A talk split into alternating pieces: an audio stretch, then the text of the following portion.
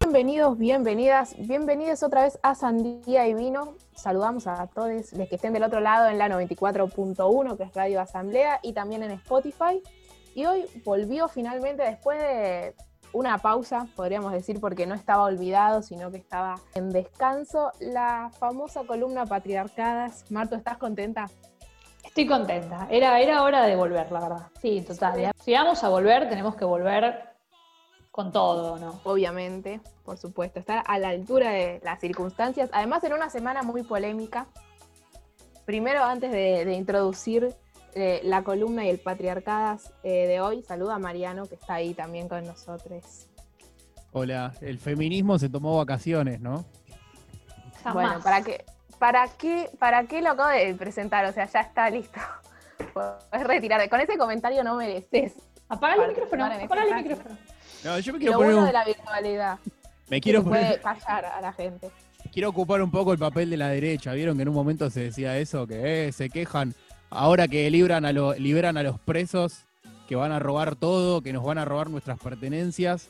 El feminismo no dice nada y se toma vacaciones tiene que ver el feminismo con los O sea, sí, tiene que ver con todo el feminismo, ¿no? Pero bueno. Pero era un poco el discurso de la derecha, no sé si se acuerdan allá a principio de la cuarentena, cuando además fue el motín de, voto y demás. Digo, para pegar al feminismo lo van a agarrar. No importa si entra o no entra, le van a buscar la vuelta. Ahora les molesta el lenguaje inclusivo de les pibis.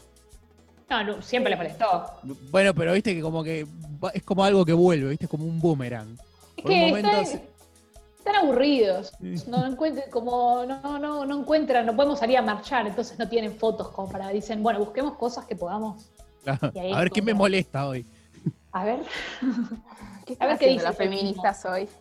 Bueno, pero un poco, un poco por eso también me parece sabia y, y celebro la decisión de volver con Patriarcas porque después de cuántos 150 días ya vamos en Argentina, en el área metropolitana de Buenos Aires, de aislamiento físico, vamos a decir, porque me gustó eso que, estuvo circulando en estos días de dejar de pensar en cuarentena o aislamiento social, porque en realidad podemos de alguna forma encontrarnos. Se hace importante volver a recuperar los espacios de militancia feminista, porque algo que a lo que nos tenía acostumbradas, acostumbradas el feminismo fue a salir a la calle, a encontrarnos, a luchar eh, entre todas, a ir a los encuentros. Y este año no tuvimos nada de eso, pero no por eso nos tomamos vacaciones. Aunque se nos llevó nuevamente a las mujeres y a los cuerpos feminizados y a las disidencias al hogar, se nos quitó la, la posibilidad del espacio en la vía pública, pero por algo, por una cuestión sanitaria, entonces no vamos a entrar en un discurso anti-cuarentena y a correr a Alberto por machista porque nos volvió a llevar al hogar, pero es verdad que estando nuevamente puertas adentro, volvieron algunas situaciones eh, desiguales o injustas para con las mujeres. El patriarcado unido argentino parece que sí decidió salir a la calle. Los que nunca salen a la calle, decidieron que en una cuarentena, en una pandemia, en donde no hay que hacer claramente reuniones masivas en el espacio público, donde no es momento de grandes movilizaciones, iban a manifestarse y hace unos días nomás salieron en Córdoba con una bandera a la calle que decía exactamente patriarcado, unido Argentina junto a un policía y agarrando violentamente a una mujer. Tengo sentimientos encontrados, porque por un lado quiero reír y reír, y por otro lado tengo mucha bronca, mucha bronca, porque es literalmente militar el odio, lo dice el nombre. Es tremendo. Hay muchas cosas que, me dispararon, o sea, obvio que primero la carcajada, pero bueno, después de eso la preocupación, como de un estado al otro. Creo que es el, es el estadio general de esta especie de nuevos libertarios neofascistas que están apareciendo en la política argentina al principio estos personajes que son representados por Milei, por Spert, al principio nos generaban como risa, ah, mirá cómo se despeina Milei en tele, se enoja, se pone colorado, y ahora ya, al igual que este patriarcado unido del que están hablando, me parece que nos preocupa bastante la irrupción de esta gente. Y que no hay que, no hay que reírse porque, bueno, después uno los ríe, los ríe, los subestima, qué sé yo, y después, bueno, terminan andando las elecciones. Plantan un Bolsonaro de la nada. Y Amalia Granata un poco de cuidado. Al principio. Al principio daba gracia, hasta que... Hay algo que, que por un lado celebro, que es que cierto sector de la derecha eh, que nunca en su vida se manifestó o que generalmente, digamos, niegan la política y bla, terminan igual disputando eh, en la calle, digamos. Que se manifiesten eh, es algo que, digamos, está bien, porque es el lugar en donde, donde la política se ejerce. Ahora... No es el momento, me parece. No es el momento, claramente, que es, eso es lo... Sí, lo... Nunca aparecieron en la vida política ni en la calle y ahora, en el momento que hay que guardarse en la casa, todo al revés hace esta gente en un punto todas esas personas, hombres y mujeres que estaban ahí bajo la bandera del patriarcado unido argentino, son los que sostienen el patriarcado, no los únicos, porque sabemos que el patriarcado es una cuestión del, sistema, el capitalismo, digo, la cultura eh, en todos sus sentidos, pero bueno, al fin y al cabo son y somos todos los que tenemos que empezar a deconstruirnos y a eh, ir contra eh, este sistema opresor que llamamos patriarcado y ellos claramente estando ahí en ese momento, cuando no había que estarlo, con esa bandera, representan y encarnan al patriarcado entero, a todo lo malo. A mí además es algo que, viene de la mano con una imagen que se demonizó al movimiento feminista como algo aberrante desde siempre, supongo, pero sobre todo ahora que tuvo más masividad y alcance mediático, como esta figura, de hecho gente que a mí me pasa que digo, no puede ser que estés diciendo esto porque en tu manera de accionar o incluso en tus pensamientos seguís pensando que feminismo es machismo a la inversa. Y eso sigue pasando un montón y se demoniza un montón el discurso feminista o ver una mujer, no sé, eh, todos esos discursos de, es feminista porque es fea, esas cosas que voy a estas cosas siguen pasando en este siglo, sí, siguen pasando. Y un poco esa imagen que tanto se odia genera que lo que se reclama todo el tiempo, que es bajar eh, y combatir el patriarcado, que esa palabra sea la bandera de otras personas que odian por lo que se marcha. Entonces, mm, no sé si es una idea que se les hubiese ocurrido si no hubiese existido el feminismo, ¿se entiende? Sí, iba a decir exactamente lo mismo como otra punta más, en el sentido que no, no que no se les hubiese ocurrido, pero que, que esta gente que justamente nunca salía y que encima en un contexto de pandemia y que tenga la necesidad de manifestarse en eh, la vía pública como patriarcado unido, habla de una fortaleza del movimiento feminista. Además es como, como esta gente, a mí me da la sensación de que es la lógica de los antiderechos. Es como que yo soy y justifico mi existencia para que el otro no sea. No por una causa colectiva, solidaria, que nuclee las diferencias y empoderarse, sino es yo me identifico, yo me constituyo, yo soy para negar al otro, para que el otro no sea. Eso es para mí la función principal de esta especie de individualismo libertario que, empieza a aparecer con fuerza en la Argentina y que nuclea a todas estas personas nefastas dentro del fascismo, ¿no? Digo, marcharon en Patriarcado Unido también con, con Biondini. No, sí, claramente son expresiones de, de pensamientos neoliberales, pensamientos individualistas y como decía Martu, de violencia y de odio. Digo, eh, en la bandera esta del Patriarcado Unido había un hombre agarrando, que en un dibujo ya se notaba lo violento que era, agarrando a una mujer, digo, como estas apologías que mismo se veían también, eh, no quiero abrir mucho... Eh, no era muy linda la bandera igual, ¿eh? Pero también se veían en los carteles que hubo eh, en, en, la obelisco y en la marcha en Corrientes. El otro día por la gente que no sé qué es, porque tampoco hay un colectivo claro, pero que bueno, se va a manifestar en un contexto de, de, aislamiento o distanciamiento, sin importar las consecuencias que eso traiga, que a veces ni siquiera creen en la existencia del virus, como si fuese algo que hay que creer, pero bla tenían carteles que, que habla de ese cinismo, de ese individualismo, que, que, están a la altura, como discursos de violencia, en donde, por ejemplo, decían yo tomé la bandina y no me morí. O sea, apología, digo, eh, es como, es gracioso, pero no, es preocupante y bueno, nos, nos despierta y nos eh, prende una, una alarma, una lamparita, un, un, cartel de alerta que, bueno, hay muchas cosas que, que parecen batallas ganadas, y que en realidad, bueno, todavía nos queda mucho por disputar y justamente esto, cuanto más fuertes se hacen los nuevos eh, sentidos o cuando se intenta romper con el status quo, siempre la resistencia se vuelve también más fuerte y estamos eh, en ese momento de tensión, aún cuando eh, estamos dentro de nuestras casas.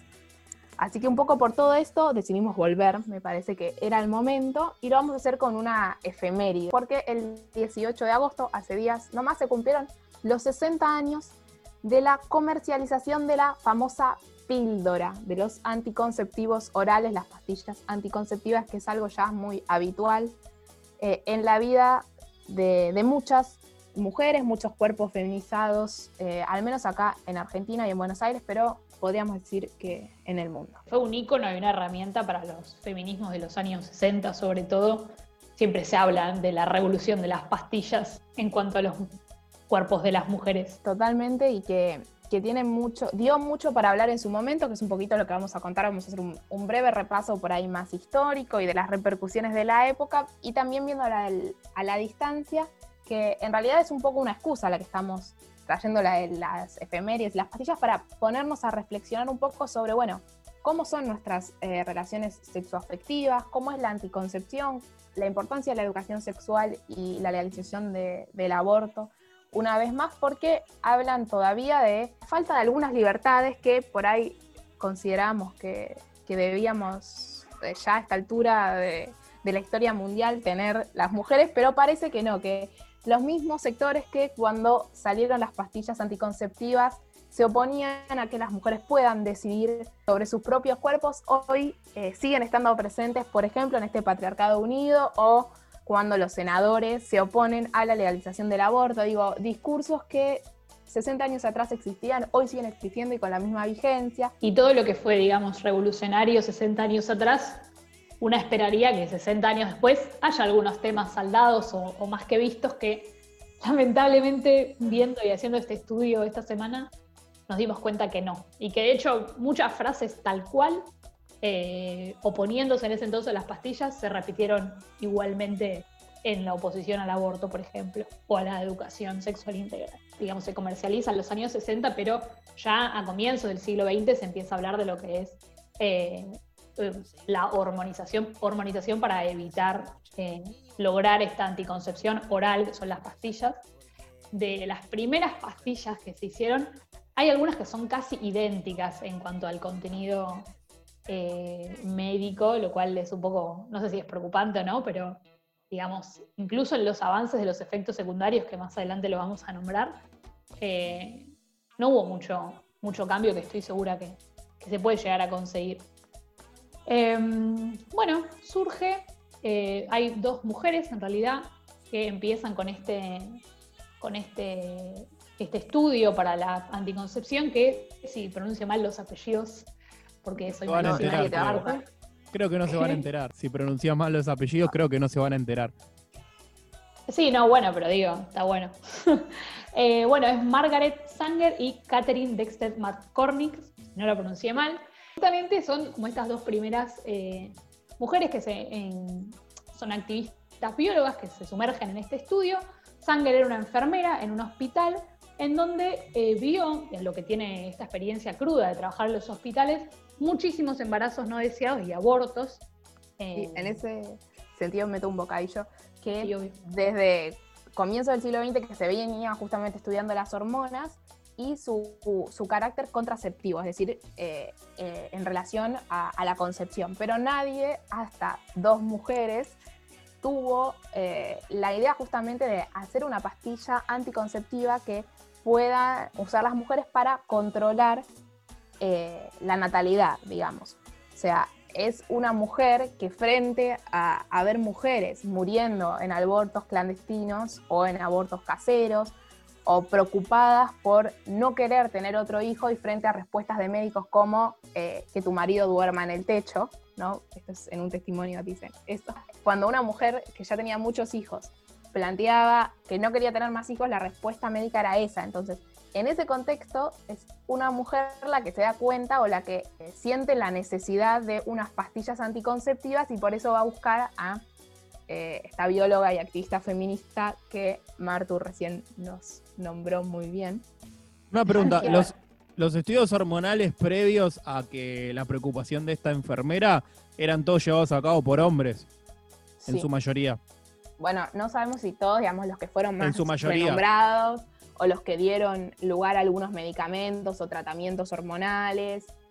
eh, por ejemplo, algunos eran para tratar la menopausia, o otros eh, fueron, no sé, la primera vez que el estrógeno se transformó en un comprimido oral. Bueno, todos sí, tenían, eh, fueron eh, patentados, o no sé si patentados, llevados a cabo por hombres, o eso es lo que se dice en la historia oficial, porque siempre las mujeres cuesta más que se las reconozca, digamos, no lo sabemos, pero... Sí, en cuanto a lo que se dice, también, había muchos más hombres científicos y médicos inicio del siglo XX mujeres. Total. Finalmente consiguieron eh, que Gregory Pincus y que John Rock, que son los que hoy se los conoce como, no sé, los padres de la pastilla anticonceptiva o creadores de la píldora, empiezan a hacer investigaciones eh, y pruebas en mujeres, que en 1956 ya había pruebas registradas de manera exitosa, y finalmente en 1960, eh, en mayo, se, autoriza eh, la venta del medicamento y el 18 de agosto, como bien dijimos al principio, se comercializa por primera vez. Este Gregory Pincus era un científico de Harvard que Harvard había expulsado ya.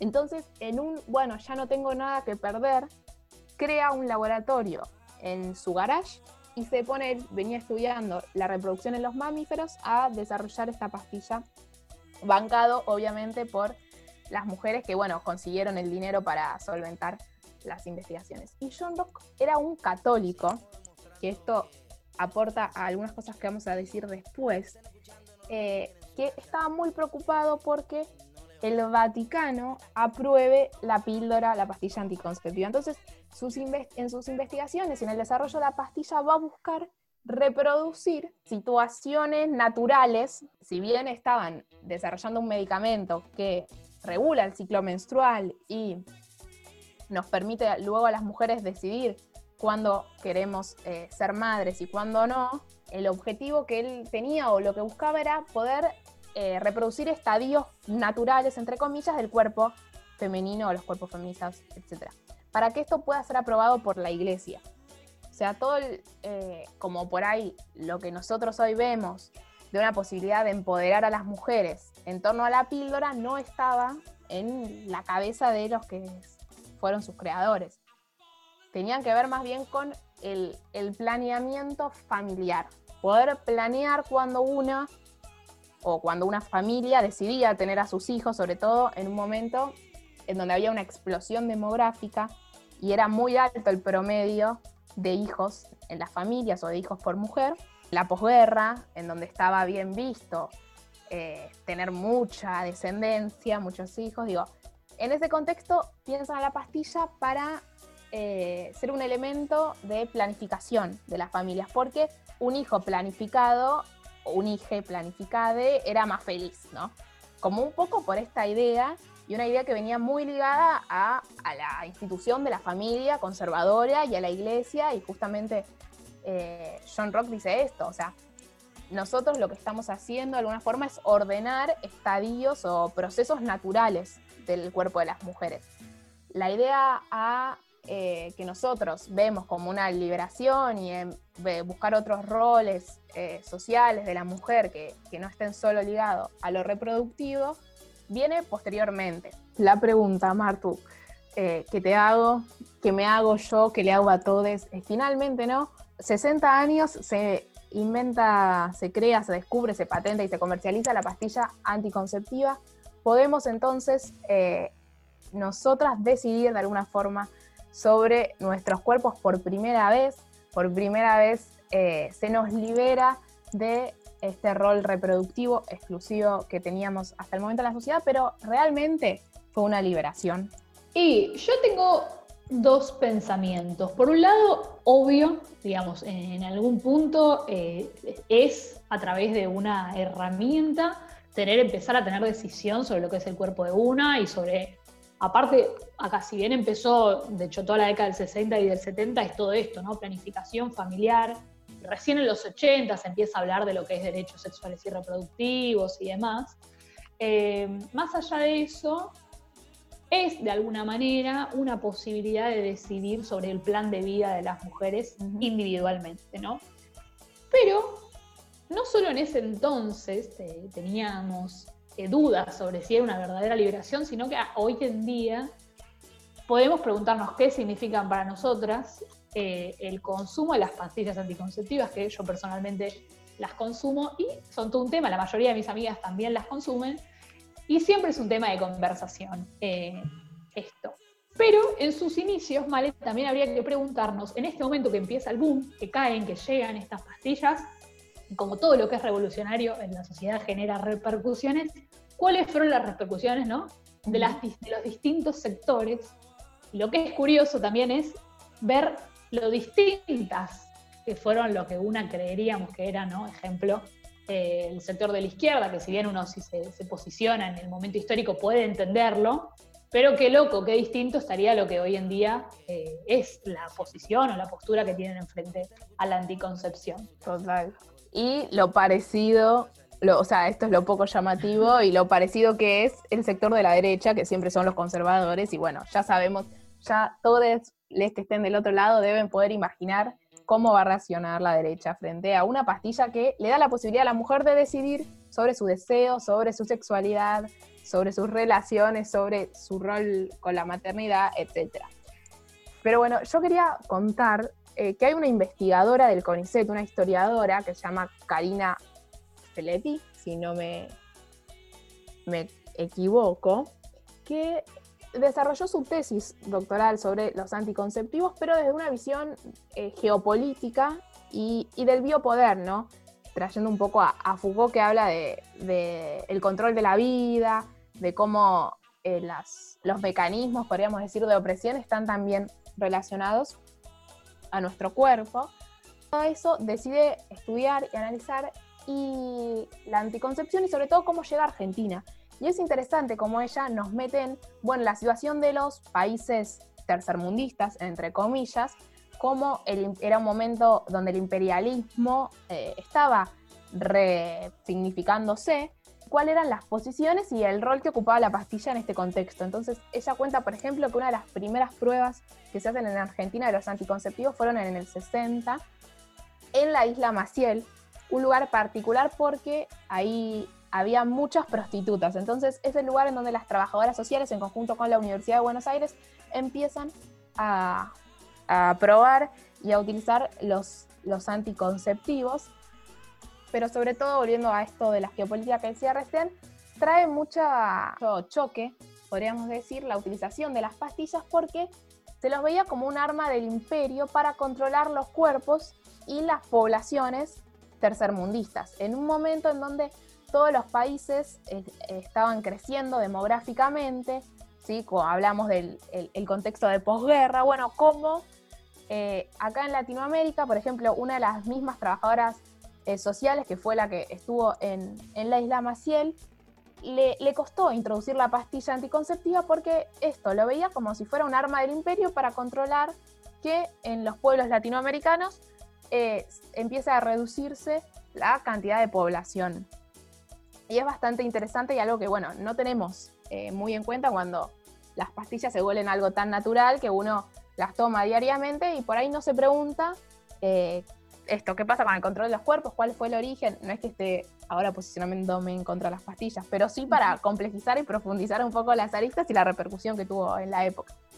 Y también es una locura pensar que en algún momento había era poca la población que existía un terror de ser muy poquitos cuando ahora somos millones y millones. Eso siempre es loco ver, eh, ¿no? Como yo siempre veo entre los discursos este, que ahora ya es, ridículo, Este miedo a que se vacíe el planeta, que con la anticoncepción la humanidad se extinga. Bueno, es, es ridículo, pero bueno, en ese entonces tenía otro sentido.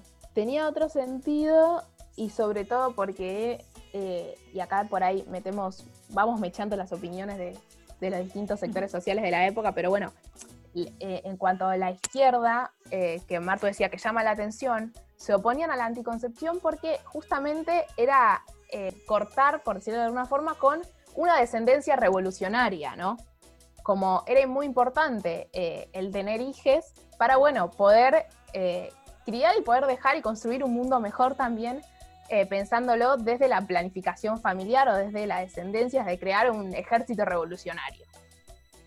¿No? y además ante herramientas del imperio de control. Claro. si esto viene de Estados Unidos y van a controlar mi natalidad, no, bueno.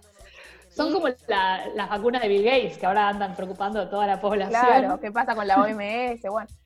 Y por otro lado, la derecha, que una vez más se tocaba con la izquierda, porque estaban en contra de la anticoncepción, pero con este miedo a que se acabe el mundo, que es algo que hoy siempre, también, siempre lo tienen, che loco. La derecha tiene ese terror Y si se acaba el mundo por decisión propia, ¿cuál hay?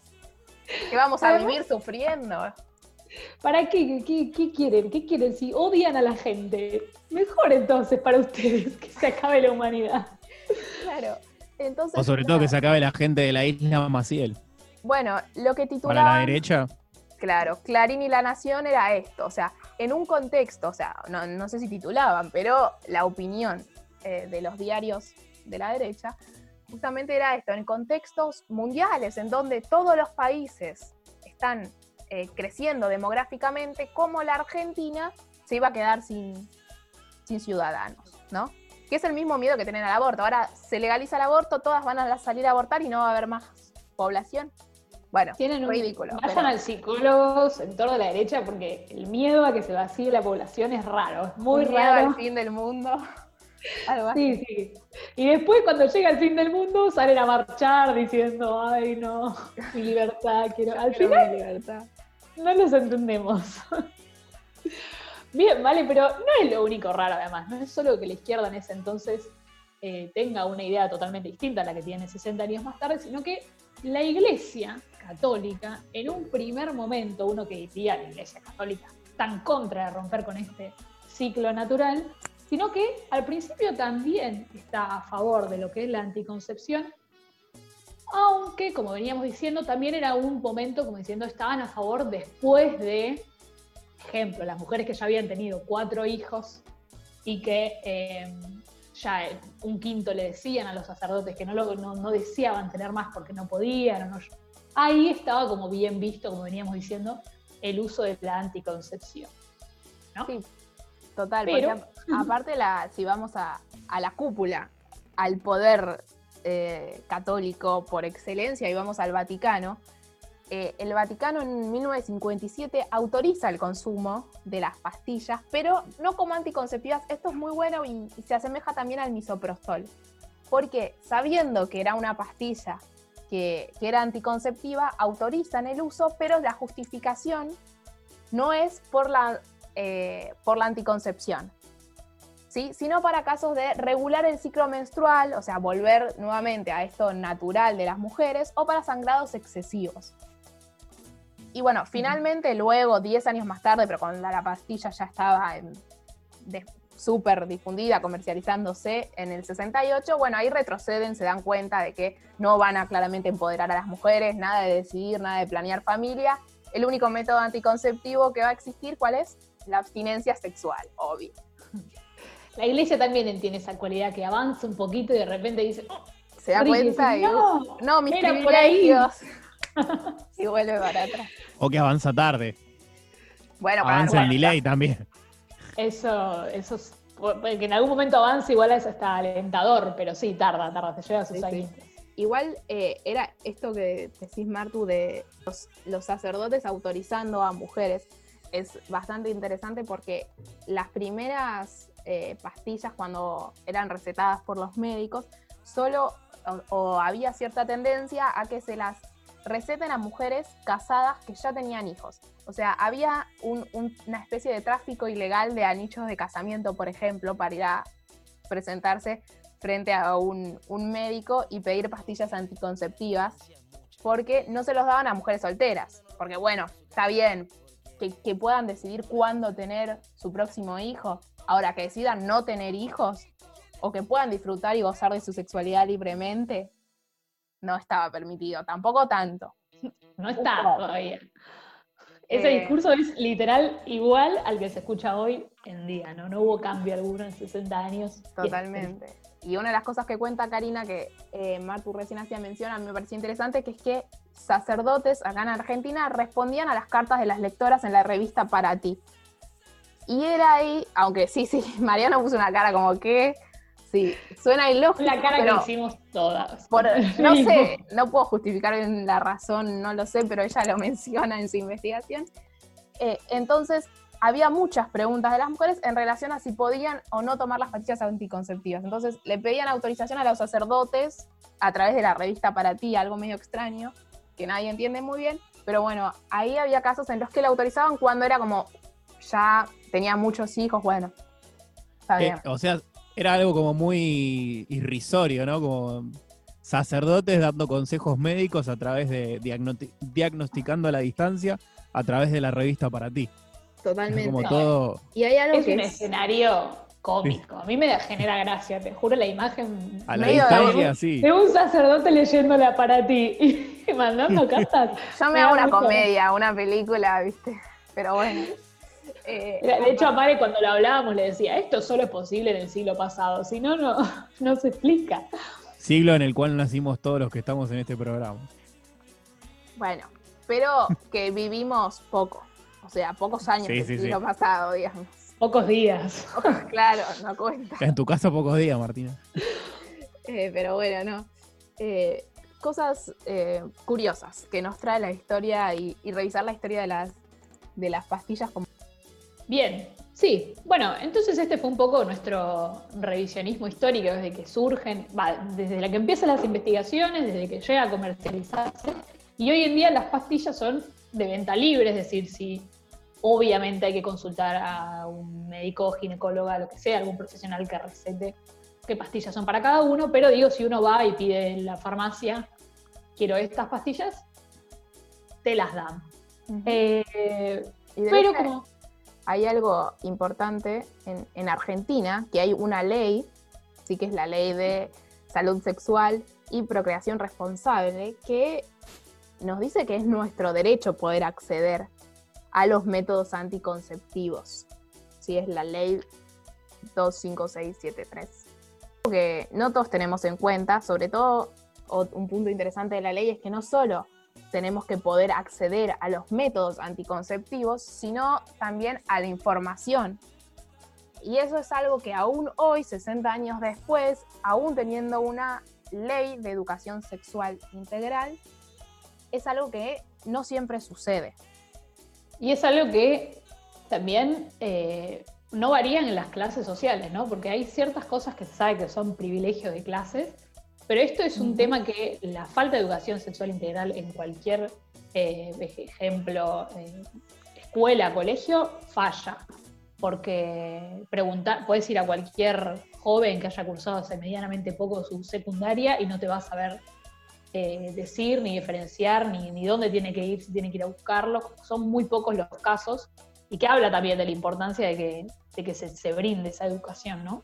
Totalmente. De hecho, yo sabía que en los hospitales públicos se repartían preservativos de manera gratuita, pero yo no sabía que había una ley que decía que yo tenía derecho a, en los hospitales, en los centros de salud, en las horas eh, sociales y prepagas, acceder a métodos anticonceptivos que sean de, mi elección, que yo pueda eh, elegir usar, ¿sí? dentro de los que están considerados en el plan médico obligatorio, pero que son preservativos, pastillas inyectables, el DIU, la pastilla eh, de, emergencia, e, etcétera. O sea, no es simplemente el que haya eh, preservativos en los hospitales públicos, lo que cubre o lo que debería ocurrir. Y ahí llegamos a otra realidad, ¿no? Es si yo efectivamente voy al hospital y le digo, quiero este método, hay para darme a mí y a todas las jóvenes y todos los jóvenes de, Argentina. Y esa es otra realidad, digamos, no, no, se, no se cubre. Si bien está legalizado, como muchas cosas que están legalizadas y no se cumple. Totalmente. Y, y que vuelve a ser, ahora sí, un privilegio de clase muchas veces poder acceder a elegir qué método eh, anticonceptivo usar. Ahora sí, efectivamente esa grieta se empieza a marcar en el momento de acceder a más allá de la información. Cuando hay que acceder a, los métodos, eh, bueno, y acceder a la salud también eh, es un privilegio lamentablemente de clase, si bien es un derecho. no todos pueden acceder, no todos pueden acceder por igual. Así que bueno, estamos eh, en este panorama, en esta situación, digamos, 60 años de la comercialización de los anticonceptivos, una ley que a todos los argentinos, sin importar la edad, es otra cosa que dice la ley, a partir eh, de los 13 años uno puede tener y de los 16 por eh, decisión propia, digamos, sin tener que tener la autorización de un adulto, podemos acceder a la pastilla anticonceptiva. Nos abre, como bien dijimos también desde los años 80 sobre todo, un, un debate y cierta autonomía a las mujeres y a los cuerpos feminizados, a los cuerpos gestantes, que nos desliga del mandato maternal, entre comillas desliga, porque ya estuvimos hablando de que no es tan así, pero bueno, eh, nos, nos abre esa puerta y ese camino a los movimientos feministas para que cada vez las mujeres podamos decidir sobre nuestro goce. Eh, bueno, pero ¿qué pasa, Martu? ¿Vos? Bien. ¿Qué consideras? Bien, sí, y esto, haciendo este recorrido, ¿no? Y este símbolo que han sido para la liberación de los cuerpos, la pastilla anticonceptiva, nos pusimos a debatir, de hecho, eh, personalmente es un debate que tengo bastante general, es ¿qué son hoy las pastillas anticonceptivas? ¿Siguen teniendo esta misma idea de que tenían 60 años atrás? ¿Existe una real libertad eh, en, la vida sexual de las mujeres y demás? Y sobre todo, eh, todo esto viene, por lo menos yo lo siento aparejado, es en debates con amigas siempre llegamos a un punto que las pastillas tienen muchos efectos secundarios. Todas nos toca alguno, porque es casi imposible salir impoluta de, esto. Y bueno, entonces es lo que yo por lo menos pongo en la balanza, ¿no? Esto significa tener ciertos beneficios, ¿no? La anticoncepción, la doble protección, que también lo vamos a hablar. Y por otro lado tengo esta eh, lista, que literalmente viene en listado, cual es muy eh, tétrico, por lo menos para mí. Yo arranqué a tomar a los 16 y cuando leí tipo todas las cosas que me podían pasar, yo me quedé como, ¿qué? ¿Qué le estoy metiendo a mi cuerpo? No puede ser. Y bueno, y te leo, Male, algunos de los em, efectos secundarios, ¿no? Cambios en el ciclo menstrual, obviamente, por supuesto. Aumento del sangrado, incremento de la sensibilidad de las mamas, náuseas, cambios de humor, dolores de cabeza, aumento de peso y acné. Estas son muchas de las cosas que una eh, puede llegar a. ¿Ustedes pasaron por alguno de esos síntomas? Es casi imposible salir impoluta de, esto. Y bueno, entonces es lo que yo por lo menos pongo en la balanza, ¿no? Esto significa tener ciertos beneficios, ¿no? La anticoncepción, la doble protección, que también lo vamos a hablar. Y por otro lado tengo esta eh, lista, que literalmente viene en listado, cual es muy eh, tétrico, por lo menos para mí. Yo arranqué a tomar a los 16 y cuando leí tipo todas las cosas que me podían pasar, yo me quedé como, ¿qué? ¿Qué le estoy metiendo a mi cuerpo? No puede ser. Y bueno, y te leo, Male, algunos de los em, efectos secundarios, ¿no? Cambios en el ciclo menstrual, obviamente, por supuesto. Aumento del sangrado, incremento de la sensibilidad de las mamas, náuseas, cambios de humor, dolores de cabeza, aumento de peso y acné. Estas son muchas de las cosas que una eh, puede llegar a. ¿Ustedes pasaron por alguno de esos síntomas? Sí. ¿Sí? Sí, sí, sí. Y varios. Eh, por varios de los que están ahí. Sí, obvio. depende, por supuesto, de, del cuerpo, ¿no? De cada uno y de cómo, cómo, y qué pastillas también, ¿no? Hay algunas que son más amenas y otras que son un poco más invasivas. Pero sí, por lo general es casi inevitable que no te toque alguno. Eh, nada. Y bueno, más allá de esto, ¿no? De que ya estamos hablando de como de una consecuencia física que no es únicamente prevenir, por ejemplo, un embarazo. Em, algo que cuando, no sé mal vos, pero la mayoría de las personas cuando eh, tiene la posibilidad de, tener conocimiento sobre, bueno, cómo cuidarse y qué medidas tomar, habla mucho de la doble protección, ¿no? Es decir, se recomienda, sobre todo, eh, el preservativo para prevenir enfermedades de transmisión sexual, que es como el método más, es el método más efectivo para evitarlas. Y además, algo que paralelamente, si eso falla, prevenga lo que vendría a ser un embarazo no deseado, ¿no? Acá es donde entran por excelencia las pastillas, si bien hay un montón de métodos más que no se tiene tanto conocimiento, eh, es ahí donde llega ¿no? la famosa pastilla y lo que a mí me llega a pensar, una doble protección debería ser una doble responsabilidad y acá encuentro una desigualdad porque siempre esa doble responsabilidad, la mayoría de las veces, recae en el cuerpo femenino y en todas las medidas que ese cuerpo tiene que tomar, ¿no? Es decir, hasta el preservativo nos encargamos ambos, todo bien, pero ¿quién se tiene que encargar de tomar todos los días la pastilla? La mayoría de las veces, ¿quién tiene que comprarlas o retirarlas o conseguirlas, como sea?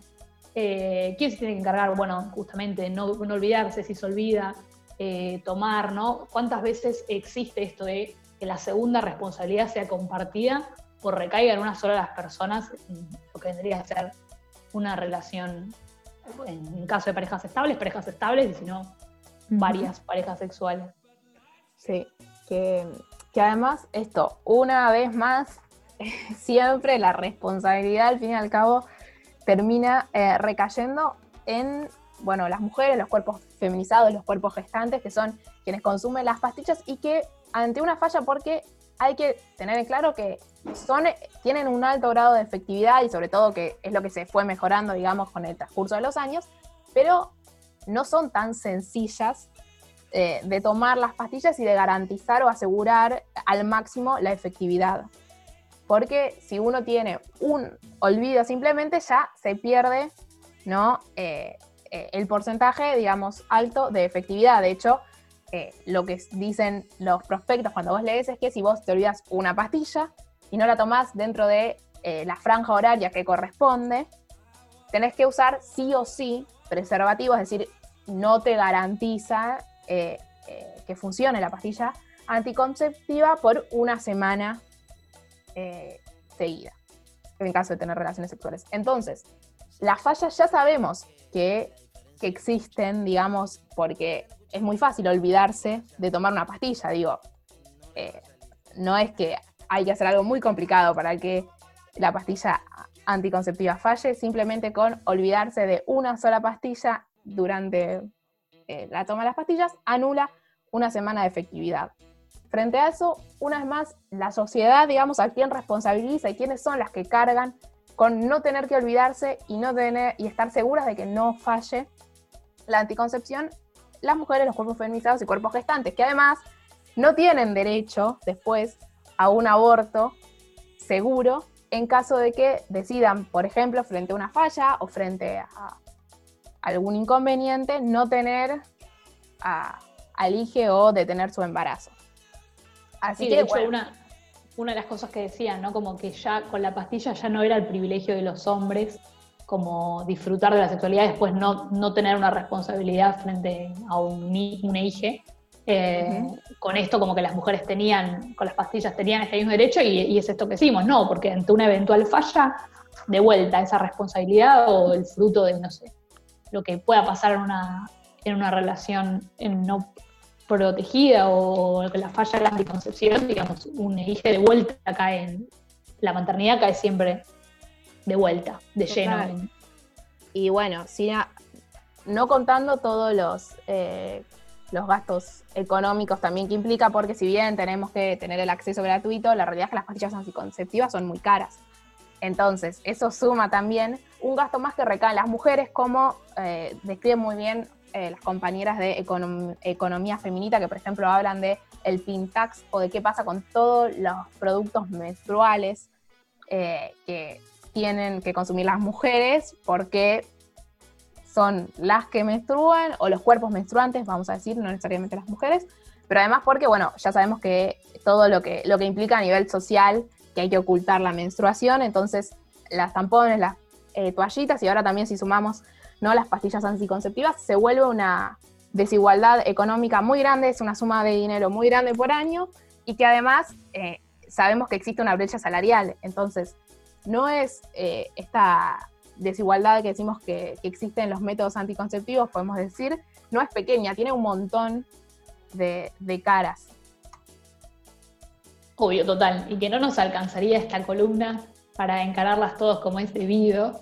Pero bueno, por lo menos la idea era, era traer con, esta, este cumpleaños ¿no? de la, mm. anticoncepción, traer un poco estos debates a la radio y, bueno, y retomar esta columna que tanto me gusta, que es patriarcadas. Totalmente. Y antes de cerrar, dos cosas que voy a intentar ser muy breves. Una es que, bueno, todavía está súper cuestionado eh, el derecho al goce que tienen las mujeres y las mujeres que puedan decidir por nuevos vínculos sexoafectivos, por gozar de otra manera, por tener eh, relaciones sexuales como quieran, cuando quieran. Y en ese sentido, justo esta semana también Luciana Pecker sacó un libro que se llama Sextiame, la era del amor de las mujeres deseantes, algo así, no lo estoy diciendo bien, pero Sextiame seguro. Y ella en la presentación habla un montón de, de la libertad sexual, podríamos decir, y de las desigualdades que hay en torno al sexo y al rol de las mujeres y está súper bueno, así que les recomiendo que eso pueden acceder en internet de manera gratuita a la presentación que, tuvo junto a Ángela Torres. Eh, amor y sexo en la era de las mujeres, decía antes, efectivamente. Está muy bien, gracias Martu. Y bueno, no, un poco esto, eh, que todavía hoy se condena a las mujeres deseantes, que todavía hoy no tenemos libertad de deseo, eh, de, un, de libertad con nuestro propio deseo, nuestro eh, propio cuerpo. Y aprovechando que está Mariano acá y que ya se acerca al final de esta columna, ¿qué onda los anticonceptivos masculinos?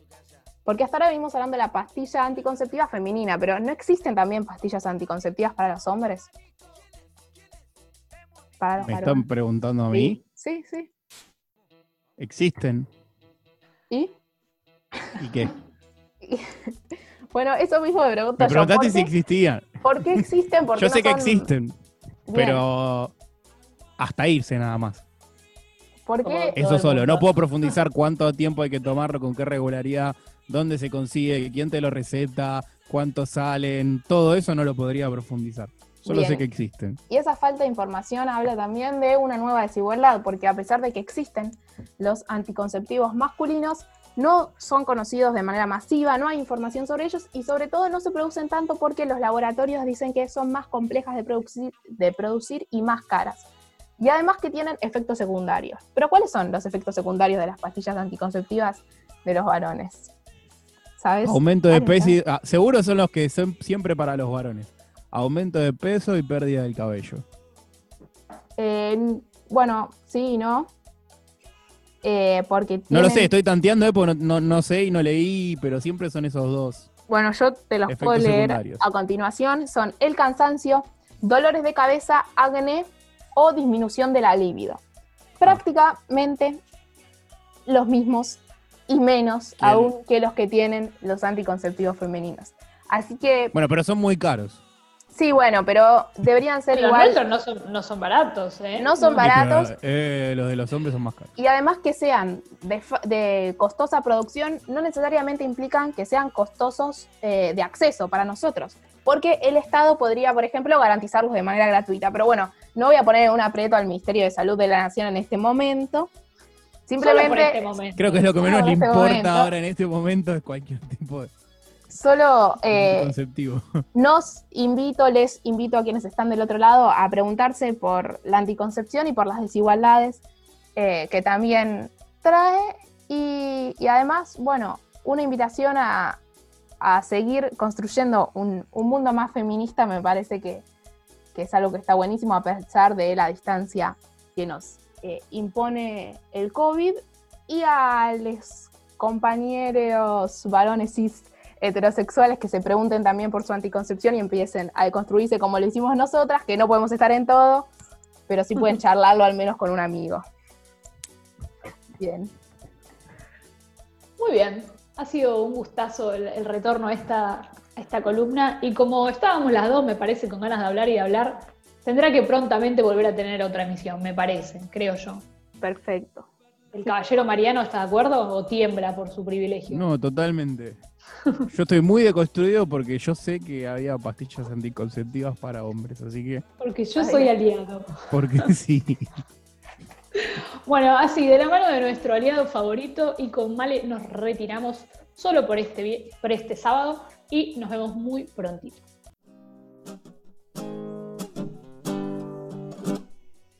Una vez al mes me pongo como loca una vez al mes me visita don Andrés los nervios de la nuca. Si llega un poco tarde, si tarda ya dos días, me pongo a llorar y duele dentro mío dolor desesperante. Mi humor se va al carajo, maldita menstruación me hace pasar vergüenza. Si tengo ropa clara, suspendo hasta mis clases de canto y natación. Las trompas de falopio se enroscan como cobras. Si yo estoy ovulando, te mando a cagar y voy pa' la farmacia a buscar toallitas. No tiene conalitas. Mejor me pongo un tampón.